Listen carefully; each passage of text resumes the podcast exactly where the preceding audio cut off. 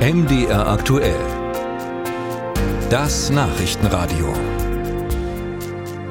Für die Bürgermeister in den Städten und Gemeinden dürfte die Adventszeit weniger besinnlich werden als gehofft. Denn statt sich etwas Ruhe zu gönnen und abzuschalten, müssen die Haushaltsplanungen vermutlich nun dringend überarbeitet werden. Hintergrund ist das Urteil des Bundesverfassungsgerichts zur Schuldenbremse. Die Schockwellen kommen nun auch in den Kommunen an, die auch auf das Geld vom Bund angewiesen sind. Was da genau drohen könnte, erklärt Christian Erl. Wie viele kommunale Amtsträger ist Stefan Nüssle, erster Beigeordneter des Landkreises Nordhausen, noch unsicher, was auf ihn und den Haushalt seines Landkreises nach dem Schuldenbremsenurteil zukommt.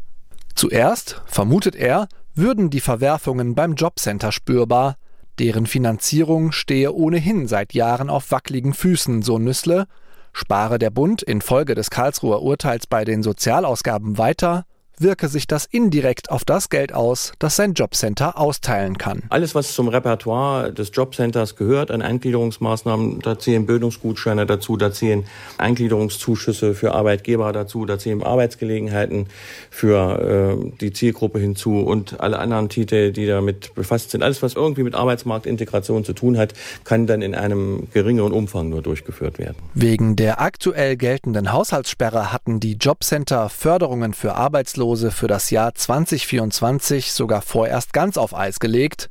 Wie MDR aktuell erfuhr, gilt inzwischen aber eine Sondergenehmigung des Bundesfinanzministeriums, damit Jobcenter etwa Bildungsgutscheine oder Lohnkostenzuschüsse für das kommende Jahr wieder zusagen und zahlen können.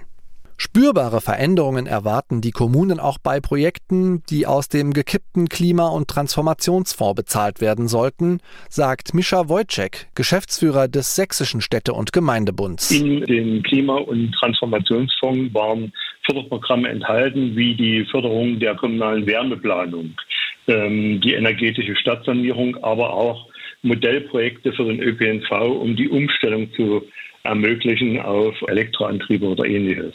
Und das könnte natürlich jetzt äh, dazu führen, dass diese Förderanträge nicht mehr bewegt werden und dementsprechend die Maßnahmen nicht durchgeführt werden können. Weder der Wegfall des Klimafonds noch die Kürzung von Sozialausgaben werde direkte Löcher in die kommunalen Kassen reißen, sagt der Experte für Kommunalfinanzen Mario Hesse von der Uni Leipzig.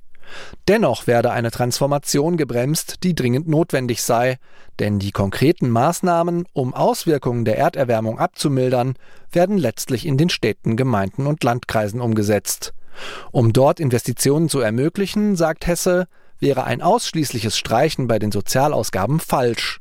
Er sieht stattdessen auch Kürzungspotenzial bei Subventionen wie Pendlerpauschale, Dienstwagenprivilegien oder Dieselprivileg. Alles Dinge, die uns lieb und teuer sind, aber die letztlich dem Klima schaden und ihm nicht nutzen. Und da wäre es durchaus eine Möglichkeit, an solche Dinge ranzugehen. Das muss ja nicht gleich bedeuten, dass sie vollständig gestrichen werden, aber dort über so einen Abbau dieser klimaschädlichen Subventionen die Finanzmittel zu beschaffen, die wir eben zur Bewältigung der zukünftigen Aufgaben benötigen. Mit einer Erhöhung kommunaler Gebühren oder der Gewerbesteuer, so Hesse, werden die Kommunen diese Aufgabe kaum bewältigen können.